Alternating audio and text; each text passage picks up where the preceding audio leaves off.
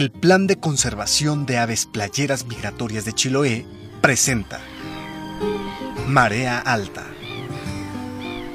Un viaje por los paisajes del Cono Sur, en donde humanos, aves y naturaleza se encuentran. Esta es una iniciativa de RARE, Conservación Marina y el Manomet Center for Conservation Sciences con el apoyo de Fundación Packard.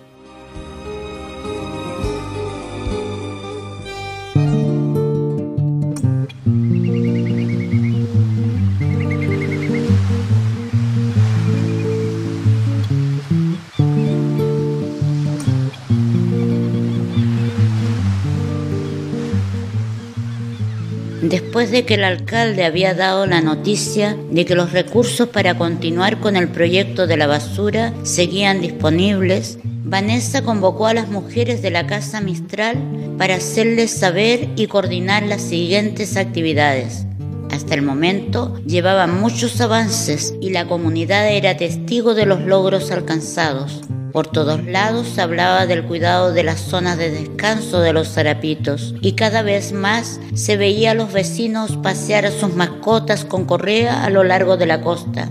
También la repartición de los basureros se llevó casi inmediatamente y los camiones de basura entraban hasta los barrios donde antes no lo hacían. La gente estaba contenta de colaborar para tener un ambiente más saludable, no solo para su familia, sino para los zarapitos. Una semana después se llevó a cabo la despedida de ellos con presencia del alcalde y otras autoridades importantes.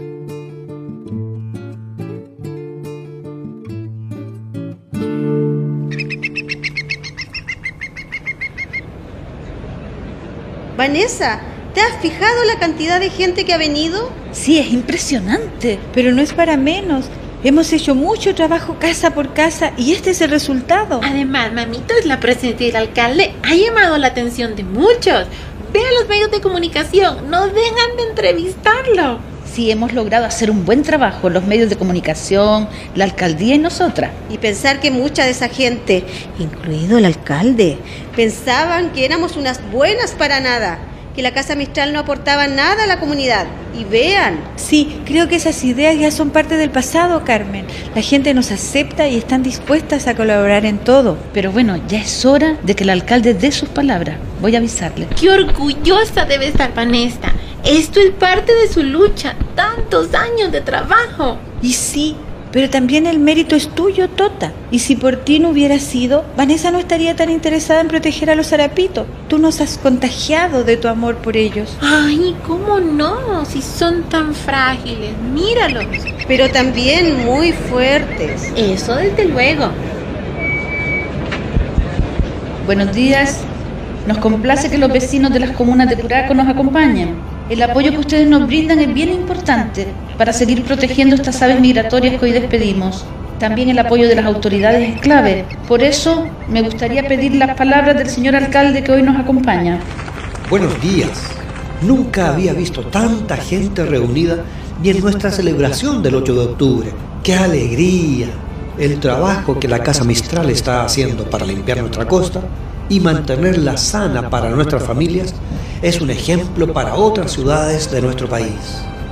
Además, que las beneficiadas no solo son nuestras familias, sino que estas aves que hoy estamos despidiendo y de las que debo confesar no sabía mucho antes de este proyecto. El día de hoy, muchos de nosotros sabemos que los zarapitos viajan hasta Alaska para reproducirse y regresar a nuestras tierras para alimentarse y descansar. Por eso, es nuestra labor recibirlas y despedirlas con alegría, respetando estas zonas donde hoy nos encontramos. También me alegra ver que los vecinos de Chuya, Dian, Palqui, Huyar y San Javier están dejando de enterrar su basura en los patios traseros y están usando los basureros. Con el esfuerzo de todos tendremos una mejor comuna. Felicidades a todas y a todos.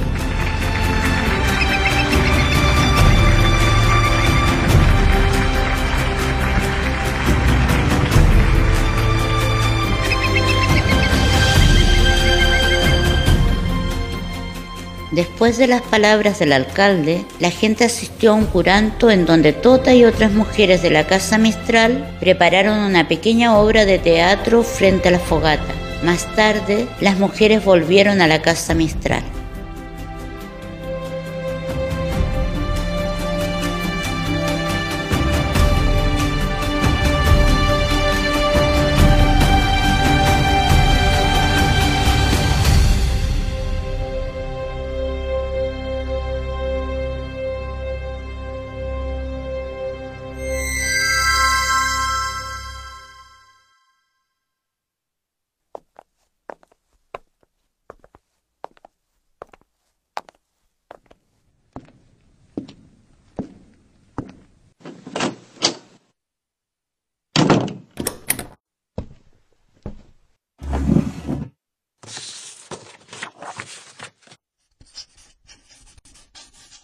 Querido Lorenzo, han pasado ya algunas semanas sin hablar y te preguntarás, ¿qué le ocurre a esta mujer?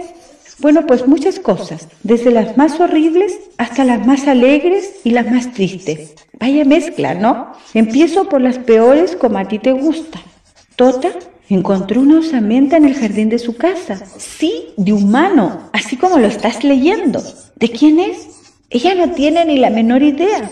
El asunto es que seguramente se relaciona a Jaime, o mejor dicho, Rolf von Fitch, el verdadero nombre de su esposo. Todo es muy extraño, pero Tota, como debes imaginar, está horrorizada. Si el marido es el asesino, ahora ella teme que le ocurrirá algo similar. Yo pensaría lo mismo. Esa es la razón de por qué no te he llamado. Obviamente, yo tampoco quiero pararme por el lugar y creo que no lo haré porque en breve estoy regresando a Santiago.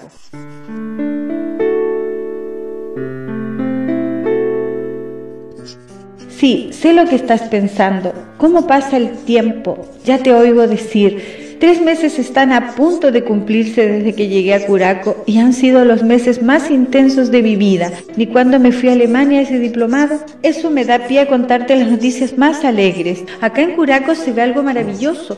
Toda la comunidad está participando en la limpieza de las costas y las zonas de descanso de los harapitos. Además, que la municipalidad ha regresado el dinero para el proyecto de basura que hace tiempo iba a usar para los pescadores. No sé cómo, pero al parecer la mitad del gremio están divididos y uno de los líderes ha venido a buscar a Vanessa para sumarse en el movimiento ciudadano. Se llama Martín.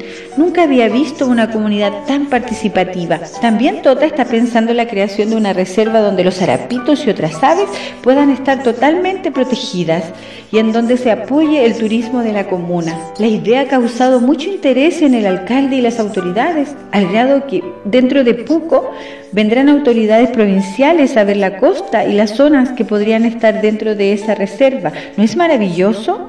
Pasando a las noticias tristes, tengo que contarte mi decisión respecto a mi relación con Manuel. De último momento canceló la visita que haría a Curaco para pasar unos días juntos y luego regresarnos a Santiago. Me dijo que no lo había agendado y de último momento salió otro compromiso que lo llevaría a Buenos Aires. Honestamente no lo creo. Después me envió una carta disculpándose y pidiéndome de favor que lo recibiera solo un día para hablar un tema que no lo dejaba en paz. Un tema que al parecer es la causa de su inestabilidad emocional. Yo por supuesto lo recibiré. Sé que esa conversación será una carga menos para él y también para mí. Estoy casi segura que es su despedida y estoy preparada porque yo tampoco quiero seguir en una relación que no me está aportando nada más que incertidumbres. Mi despedida será sana con un abrazo y una mirada a los ojos diciendo que todo vaya mejor en nuestras vidas. Creo que sin este tiempo en la casa Mistral no habría aprendido lo importante que es el desapego. Este tiempo ha sido mi salvación para afrontar firme esta decisión. Cuéntame de ti, querido Lorenzo. Quiero leer tus palabras que serán como un alimento en estos momentos. Sabes que te quiero. Con todo cariño, Lía.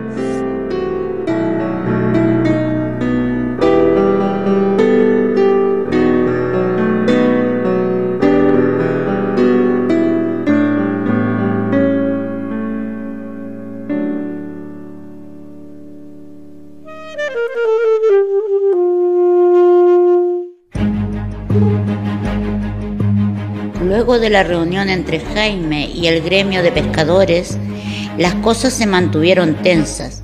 Jaime se sentía presionado por la mitad de los pescadores que lo habían apoyado con la idea de ir al paro.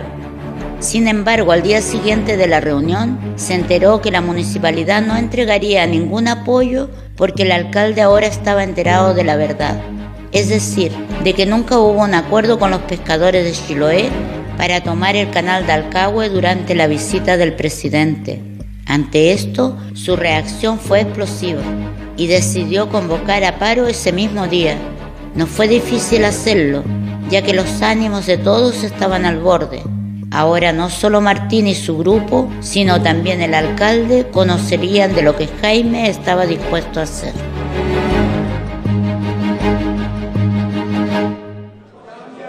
Compañeros, no permitiremos que nos quieran ver la cara. Y este paro no terminará hasta que nos entreguen los apoyos prometidos.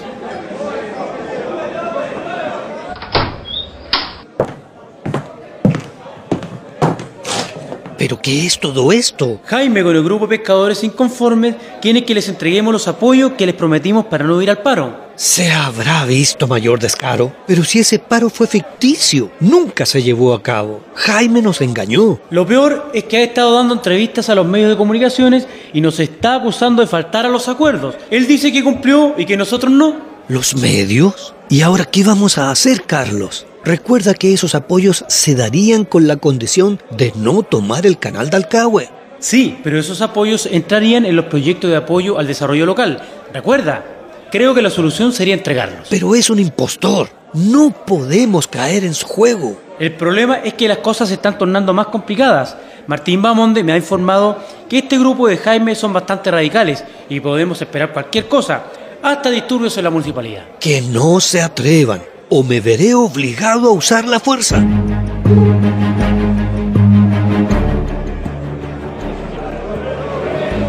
Jaime, ¿no es mejor hablar con el alcalde?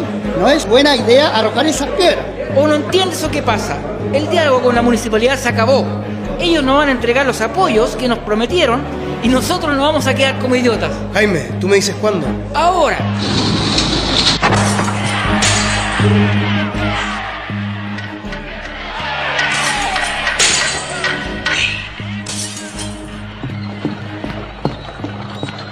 Señor alcalde, empezaron a arrojar piedras y palos. ¿Qué hacemos? Que venga la policía inmediatamente y se lleve arrestados a todos. Sí, señor.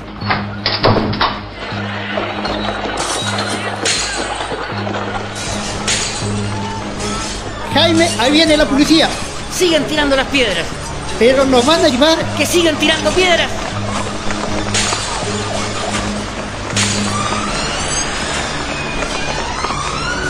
Señor alcalde, será mejor que nos vayamos a un lugar más seguro. No, Carlos. Yo permaneceré aquí como testigo de todo lo que ocurre. Ve tú con la demás gente a la bodega en lo que todo esto se calme. No creo que dure mucho tiempo. Mire, ahora están atacando a la policía. ¿Hasta dónde quiere llegar ese hombre?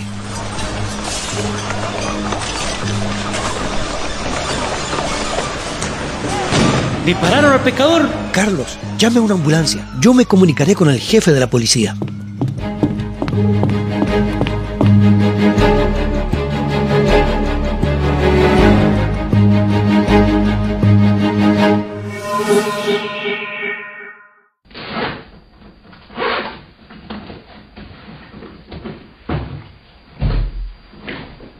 Te noto muy pensativo, Manuel. Sí, creo que la sola idea de pensar en Lía me mueve muchas cosas. Y ahora que el momento para verla se acerca, imagínate cómo estoy. No sé cómo voy a reaccionar cuando la tenga enfrente. Claro, he de esperarse. La verdad es que tu decisión de ir a verla es lo mejor que pudiste hacer. Creo que eso te pondrá en paz al fin, ¿no crees? Sí, he esperado mucho este momento para hablar con ella, para desnudar mi alma y decirle toda la verdad. ¿Cómo crees que reaccione? No lo sé, pero conociéndola, creo que bien. Es una de las mujeres más sensatas que he conocido. Ella lo merece. Sí, es la mujer que cualquiera anhela a su lado. Bueno, pues hora de llevarte al aeropuerto. Tu avión sale en dos horas. Sí, gracias por el favor. No es nada, para eso estamos los amigos.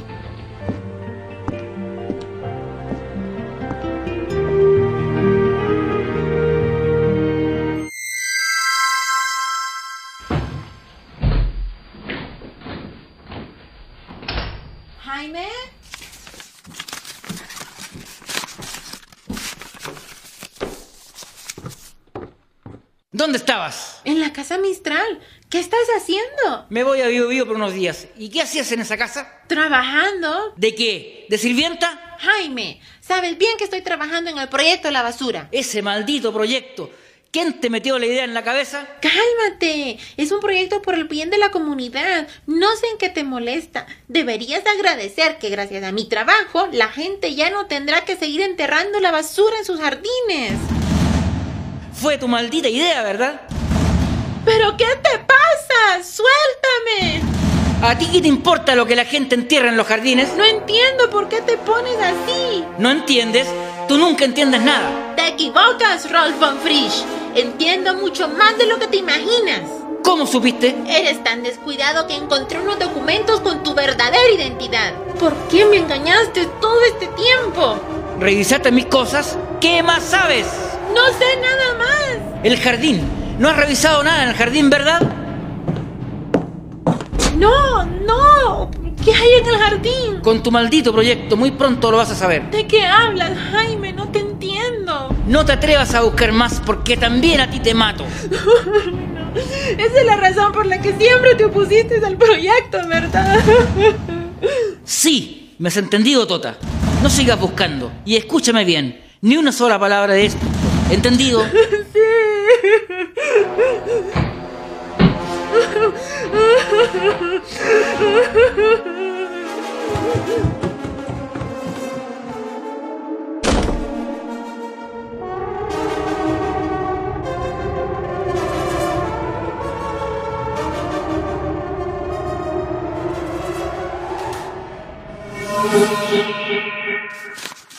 Jaime Lorenzano logró escapar y no sabemos dónde está. Sí, yo también lo perdí de vista desde esta ventana donde estuve observando todo lo ocurrido. Afortunadamente, el pescador sobrevivió al disparo y los argumentos de los pescadores son que Jaime iba armado y él fue el que dio el primer tiro. Ah, por eso se oyeron dos disparos. Sí, al parecer, Jaime disparó contra el carabinero escudándose en el pescador herido. No puedo creer hasta dónde llega la maldad de ese hombre. Poner en riesgo la integridad de los pescadores que representa. Así es, Jaime está metido con un problema bastante gordo, no solo con nosotros, sino con los mismos pescadores.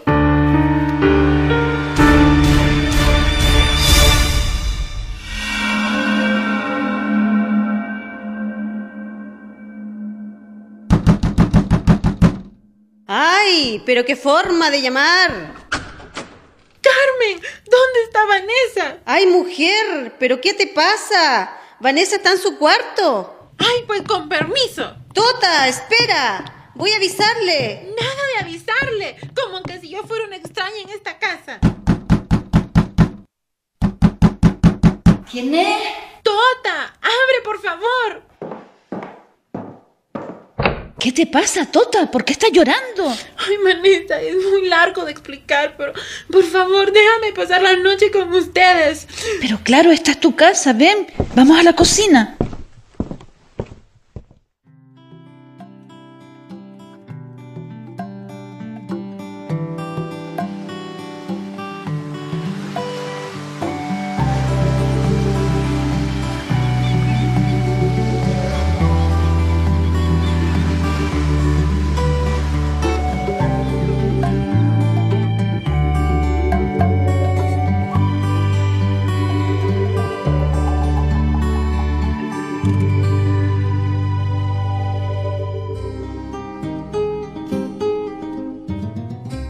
Marea Alta, inspirada en la novela de Marcela Serrano El albergue de las mujeres tristes, escrita y dirigida por Namir Nava.